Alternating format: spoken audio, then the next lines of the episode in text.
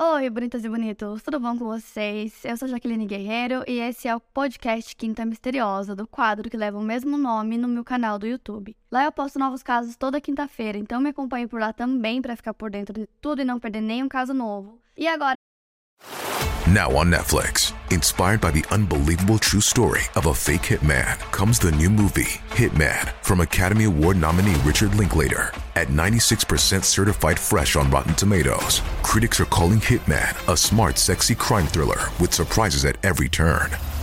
Starring Glenn Powell and Adria Arjona, Hitman. Now playing on Netflix and in select theaters. Rated R. bora começar o caso de hoje.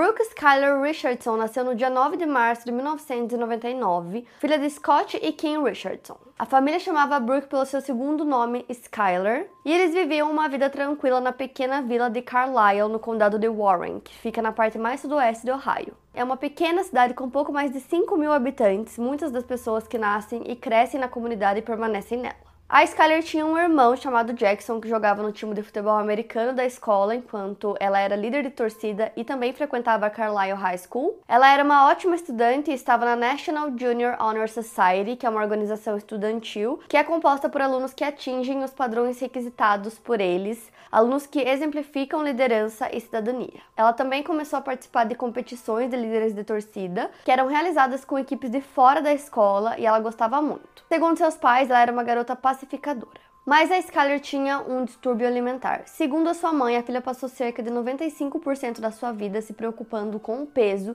e com o que comia, mas ela só conseguiu perceber realmente o que estava acontecendo quando a Skyler estava na sexta série e tinha 12 anos de idade. Foi quando a Kim começou a perceber que a Skyler sempre ficava se olhando muito no espelho, observando o próprio corpo e que ela contava todas as calorias de tudo que ela comia e que ela nunca comia chicletes, porque segundo ela, cada chiclete tinha 5 calorias e a Kim nem sabia que chiclete tinha calorias. Ela conta que quando as temporadas de competições de líderes de torcida acabavam, a Skyler tinha compulsão alimentar e logo depois ela parava de comer de novo. Ela dizia que, como ela era muito pequena, ela era a flyer perfeita para a equipe de líderes de torcida. Isso porque, para ser escolhida como flyer, precisava ser uma garota pequena e magra para que as outras meninas conseguissem levantar ela com facilidade.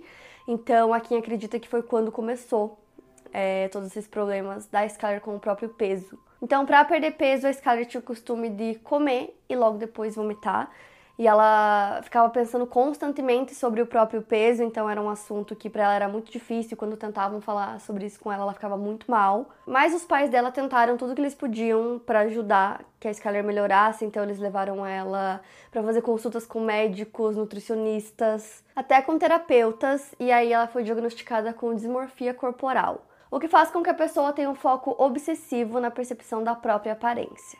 E a Skyler era uma pessoa extremamente reservada e que tinha muitos segredos. No fim de julho de 2016, no verão antes do seu último ano no ensino médio, ela começou a namorar com um amigo do seu primo, um jovem chamado Trey Johnson. Mas o relacionamento acabou rapidamente. Logo em janeiro de 2017, a Skyler já tinha um novo namorado que estava no terceiro ano do ensino médio, enquanto ela já estava no quarto. Ele se chamava Brandon. A Skyler parecia muito feliz com essa nova relação, parecia até que ela estava ganhando um pouco de peso, e seus pais acreditaram que seu distúrbio alimentar estava finalmente melhorando.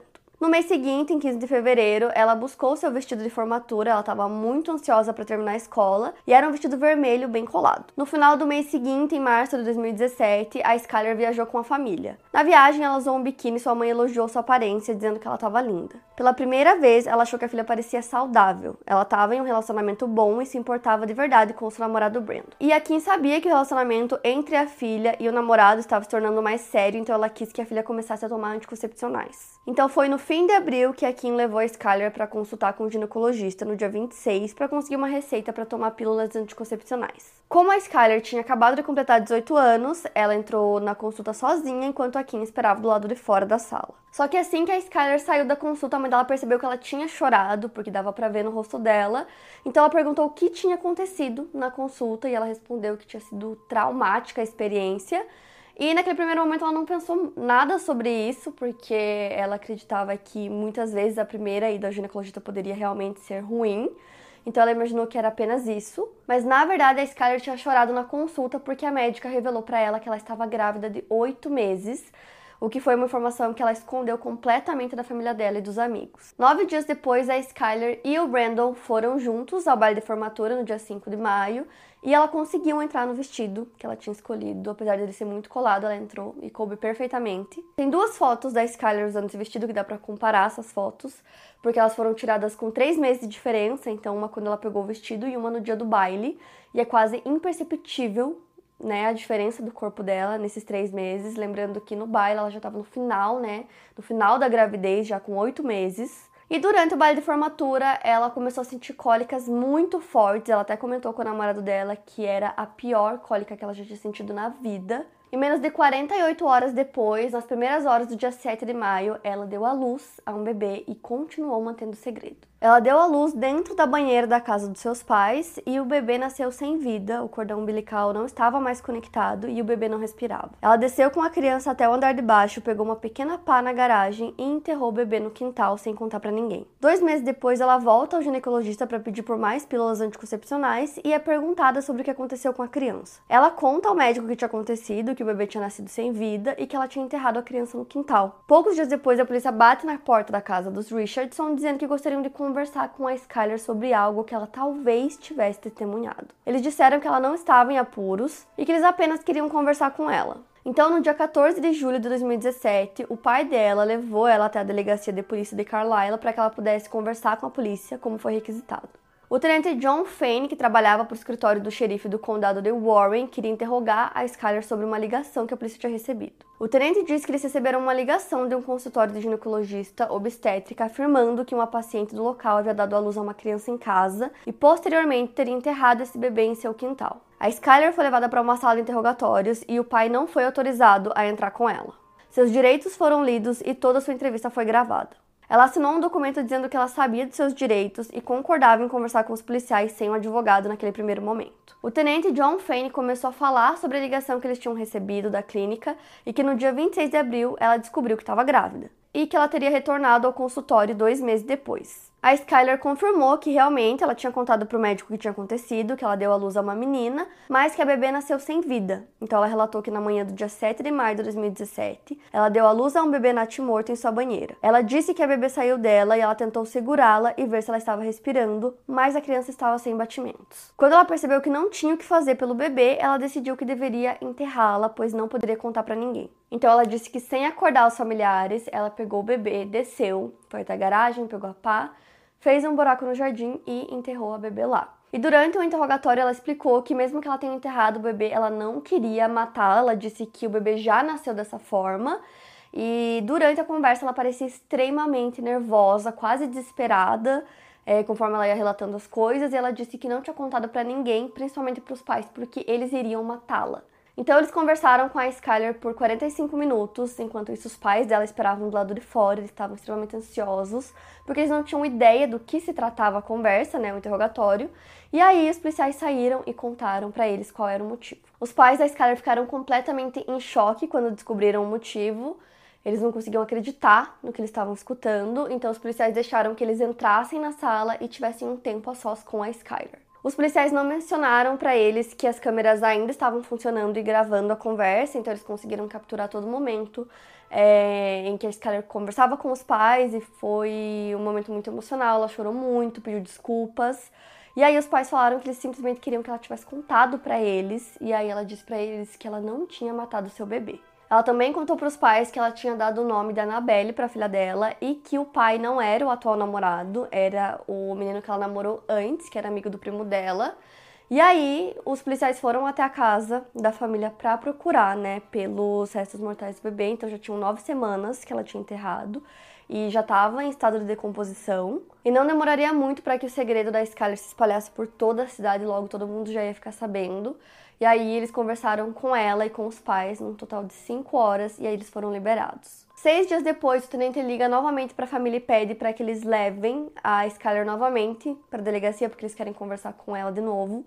E além do tenente, dessa vez também tinha uma detetive. Então ela chega no local e vai conversar com o tenente John Fane e com a detetive Brandy Carter. Eles contam para ela que eles sabiam que tinha mais nesse caso do que ela havia compartilhado anteriormente. A antropologista forense que analisou os restos mortais do bebê, doutora Elizabeth Murray, ela alegou que tinha 100% de certeza que os ossos haviam sido queimados. Como consequência, a antropóloga acreditava que o bebê havia sido queimado em uma tentativa de cremação. Com essa afirmação, o tenente John começou a acreditar que toda a versão dada pela Skyler era mentira e ele estava determinado a fazê-la admitir que tinha matado a própria filha e queimado os restos mortais na tentativa de destruir evidências. Já Skyler pareceu bastante confusa com essa alegação e jurou que não tinha colocado fogo na criança. Ela negou ter feito isso um total de 17 vezes, mas o tenente John acreditava que ela estava mentindo. A detetive Brandy disse a ela: Talvez foi uma das coisas que você apenas pensou que com a cremação talvez você poderia guardar algumas cinzas para manter sua filha com você. E de repente, a Skyler mudou a versão dos fatos. Além de admitir que tinha queimado a filha, ela admitiu que não tinha total certeza de que a filha estava realmente morta, que ela pode ter feito algum barulho, como um murmúrio. Mas essa palavra veio primeiro da boca dos investigadores antes que ela falasse sobre isso.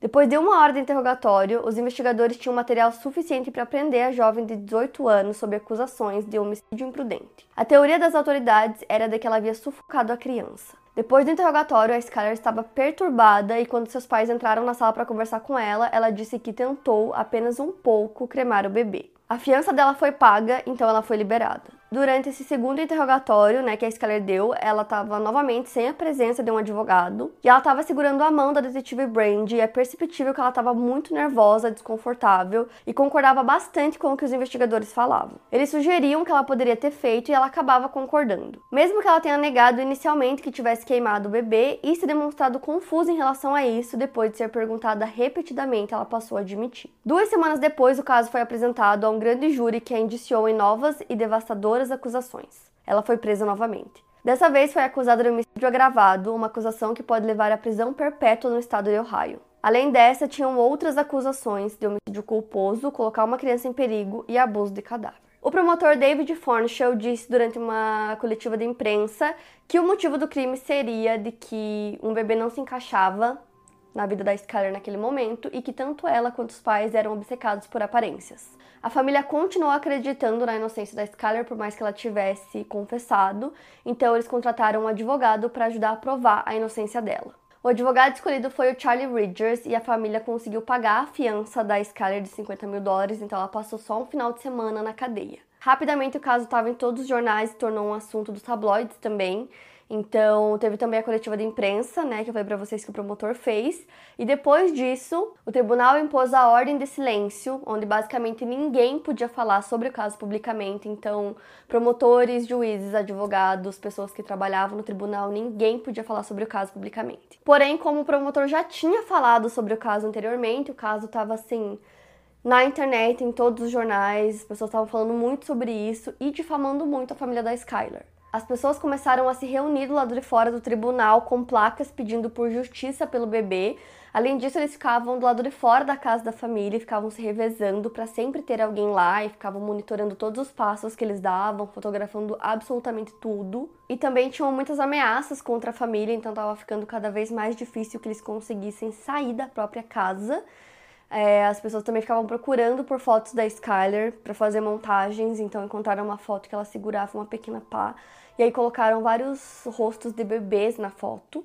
E aí o advogado da Skyler e o pai dela começaram a falar que a confissão que ela deu era uma confissão falsa. Então, quando os dois lados estavam preparados para o julgamento, a antropologista que tinha dado aquela primeira declaração dizendo que os restos mortais tinham sido queimados se retratou ela disse que ela analisou novamente e que os ossos não apresentavam nenhum sinal de incineração ou queimaduras. Então, o advogado da Skyler disse que a partir daquele momento, todos os médicos envolvidos no caso podiam concordar que o caso da Skyler se tratava de um caso de falsa confissão. Mas para os promotores nada tinha mudado, por mais que a antropologista tivesse retratado. Para eles, é, já que ela tinha confessado o crime, isso bastava, então a acusação não foi retirada. E a alegação inicial que a antropologista deu mudou completamente a visão das pessoas quanto ao caso, então quando ela se retratou, meio que não fez diferença, as pessoas continuaram acreditando naquela primeira ligação que ela deu. E aí a Skyler começou a viver em prisão domiciliar usando uma tornozeleira e ela passava a maior parte do tempo dela lendo e passeando com os cachorros. No quintal da casa da família, embaixo de um pinheiro, os pais dela tinham colocado um anjinho para representar o bebê no local onde ela tinha enterrado a filha dela. O pai dela continuava defendendo a filha, dizendo que ela fez apenas o que acreditava que deveria fazer. Para os olhos das pessoas de fora, ela tomou uma decisão errada, mas que na cabeça dela ela tinha acabado de dar à luz ao natimorto. Ela gentilmente posicionou o bebê no chão, ela não tinha um caixão para ele. Então ela enterrou o bebê e colocou uma flor em cima do túmulo e colocou um vaso para marcar o local que ela conseguia ver pela janela do seu próprio quarto. Depois de 12 meses, os planos da Skyler de ir para a Universidade de Cincinnati foram colocados de lado. Ela não conseguia ir para a universidade e nem mesmo conseguia um emprego devido às acusações que ela estava enfrentando. A defesa entrou com um pedido para mover o julgamento para um condado diferente, mas o pedido foi negado. Segundo a mãe da Skyler, as autoridades mal ouviram o que os advogados de defesa haviam reunido de evidências no caso. Em julho de 2019, os advogados de defesa receberam uma oferta que não estavam esperando. O promotor disse ao advogado de defesa que retiraria a acusação de homicídio gravado se ela aceitasse um acordo para as demais acusações, se declarando culpada, mas isso ainda poderia deixá-la presa por cerca de 15 anos. Então a família agora estava em um grande dilema, porque a Skyler ainda poderia enfrentar uma sentença de prisão perpétua sem liberdade condicional. Mas era uma decisão que ela tinha que tomar, então ela decidiu que ela não se declararia culpada de crimes que ela não cometeu.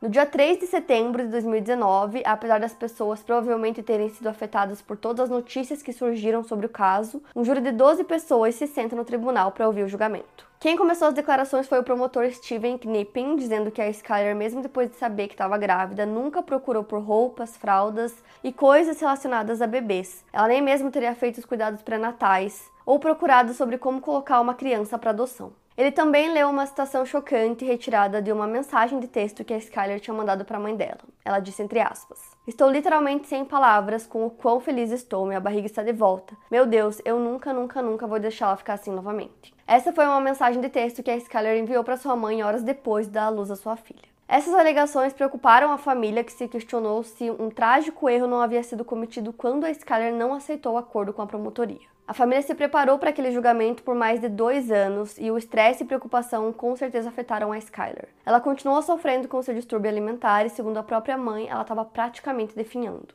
A Skyler estava pesando cerca de 40 quilos e estava usando roupas de criança. Porém, os promotores consideraram isso apenas como uma vaidade. O Steven leu outra mensagem que a Skyler mandou para a mãe dela apenas horas depois de ter dado à luz. Na mensagem, ela diz que sua mãe está prestes a ver ela muito melhor do que antes. Ela enviou uma foto para a mãe e ela estava na academia naquela mesma tarde. Segundo o promotor, as ações e declarações da Skyler demonstravam claramente que ela não tinha qualquer intenção de ter aquele bebê. Ele reconhece que eles não têm como provar que o bebê nasceu realmente vivo, mas que existe a confissão da Skyler admitindo isso. Ela teria admitido que viu os braços da bebê mexerem um pouco, que ouviu uns murmúrios e escutou a filha chorar. Depois, ela ainda diz aos investigadores que pode ter segurado a filha muito apertado. O promotor alega que Skyler tentou queimar sua filha depois de morta com a intenção de cremá-la. Por outro lado, o advogado de defesa argumentou que a Skyler apenas deu aos policiais o que eles queriam ouvir. O advogado usou o argumento de que a própria antropóloga teria se retratado posteriormente de sua alegação inicial. O advogado ainda apontou que era impossível colocar fogo em um bebê sem qualquer catalisador para esse fogo, já que bebês são compostos por 80% de água.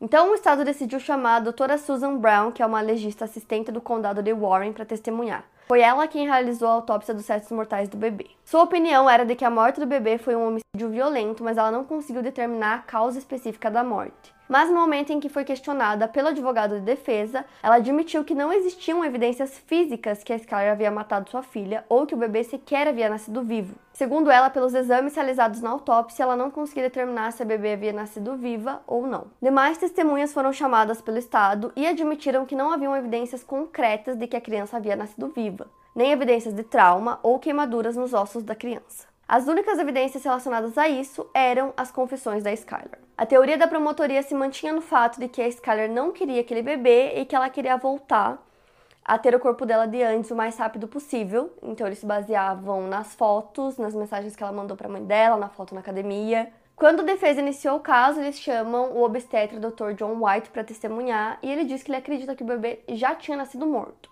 A Skyler tinha dito para os investigadores que ela nunca cortou o cordão umbilical, o que sugeria, na opinião do médico, que ou ele se soltou durante a gestação ou até mesmo durante o parto. Além disso, também tem a descrição do bebê que a Skyler deu, que o médico também comentou. Ela disse que o bebê nasceu com uma cor que era quase branca, e ele disse que a maioria dos bebês nasce com um tom que é quase roxo. Para o Dr. White, o fato da Skyler sofrer de um distúrbio alimentar pode ter afetado muito no desenvolvimento do bebê. Segundo ele, a restrição do crescimento fetal aumenta o risco de morte intrauterina ou morte neonatal. Um psicólogo clínico chamado Dr. Stuart Bassman foi chamado pela defesa para depor. Ele havia entrevistado a Skyler por horas e, em sua opinião, ela sofria de um distúrbio mental que fazia com que ela tivesse predisposição a ser submissa a pessoas de autoridade. E o que parecia para ele era que havia um grande senso de intimidação no interrogatório, na tentativa de convencer ela a implantar uma memória em sua cabeça e essa memória a incriminaria. O tenente John Fane não acha que exista algo tão poderoso que possa fazer com que uma pessoa admita algo que não aconteceu. O tenente não acredita que a Skyler tenha admitido o crime apenas para satisfazer os policiais e não acha que ela estava em um ambiente onde se sentiu intimidada. As declarações finais da defesa e da acusação foram feitas uma semana depois do julgamento começar e a Skyler não testemunhou no próprio julgamento. O júri começou a deliberar às 11h11 da manhã e, depois de quatro horas de deliberação, retornou com o veredito. No dia 12 de setembro de 2019, o júri, composto por sete mulheres e cinco homens, decidiu o futuro da Skyler e entregou o documento com sua decisão ao juiz Donald Oda, que leu o veredito para o tribunal. O júri considerou a Skyler inocente das acusações de homicídio agravado, de culposo e inocente de representar um perigo infantil. Porém, por ter enterrado o corpo da filha no quintal, ela foi considerada culpada de abuso de cadáver, um crime que tem a pena de um ano de prisão. O juiz ordenou que ela ficasse na prisão até que sua sentença saísse. Um dia depois do veredito, a Skyler estava de volta ao tribunal para receber sua sentença e falar publicamente pela primeira vez. Ela disse que sentia muito e que às vezes podia ser egoísta, que agora sabendo que ela desapontou a todos e machucou tantas pessoas com o que fez, ela realmente sentia muito e que tinha se tornado uma pessoa melhor. Na audiência de sentença, a Tracy Johnson, que é a mãe do Trey Johnson, pai da Annabelle, que não só perdeu sua primeira neta, como seu filho perdeu a primeira filha. Ela alegou que a Skyler não tinha intenção de deixar a família do Trey saber da existência do bebê. Ela disse que ela teria adotado a criança e cuidado dela. Tanto a família Richardson quanto a família Johnson solicitaram os restos mortais da Annabelle mas o juiz ordenou que eles fossem entregues à família Richardson. Na audiência, o juiz disse que a vida humana deve ser respeitada, que se Skyler tivesse tomado decisões diferentes nas diversas etapas da situação, sua filha poderia estar viva e as atitudes que ela teve depois do nascimento da filha demonstravam um desrespeito grotesco pela vida. Skyler foi sentenciada a três anos de liberdade condicional. Em setembro de 2019, ela entrou em um programa para tratar o seu distúrbio alimentar. Segundo seus pais, ela se tornou resiliente, aumentou sua força interna e depois do julgamento, os restos mortais da Annabelle retornaram à sua família e foi feita uma cerimônia privada para sepultá-la. Skyler visita o túmulo da filha regularmente, sempre deixando ele com flores frescas. Ela também conseguiu ir para a faculdade e ela e Brandon não estão mais juntos. Ela foi liberada da sua liberdade condicional apenas 14 meses depois da sentença começar, ou seja, ela não cumpriu os 36 meses inicialmente propostos. Durante a audiência para libertá-la, o juiz disse que não haviam razões para que o Estado continuasse investindo tempo e recursos supervisionando a Skyler porque ela não apresentava perigo à sociedade. 19 meses depois dela ter sido libertada, o seu advogado entrou com uma moção solicitando que o caso fosse encerrado e os registros dele fossem apagados dos arquivos do tribunal. Durante uma breve audiência em setembro de 2022, para que ocorresse uma vedação do caso, o juiz Donald Oda reconheceu que o crime poderia ser fechado, mas estava relutante em apagar todos os registros da justiça criminal. Os promotores se opuseram a essa moção para fechar o caso porque eles achavam que isso ia diminuir a seriedade do crime cometido. Mesmo assim, o juiz ordenou que o caso fosse fechado e apagado dos registros. O caso já não está mais registrado no cartório do condado de Warren. Depois da conclusão do caso, a Skyler disse que ela passou muito tempo deprimida, que ela deitava para dormir todos os dias, desejando que ela tivesse morrido no lugar da filha, que ela gostaria de ter feito as coisas de uma forma diferente e que ela é atormentada pela culpa todos os dias por não ter contado para ninguém o que estava acontecendo. Esse é um caso mais recente, ficou conhecido como o bebê de Carlisle, que é o nome da cidade, né, o nome do condado. É, quando as pessoas iam protestar na frente do tribunal, eles levavam placas dizendo justiça pelo bebê de Carlisle. Então eu quis trazer esse caso para você. E é isso, para mais casos, siga o podcast Quinta Misteriosa e aproveite para avaliar em 5 estrelas se você gostou. Obrigada por ouvir e até o próximo caso.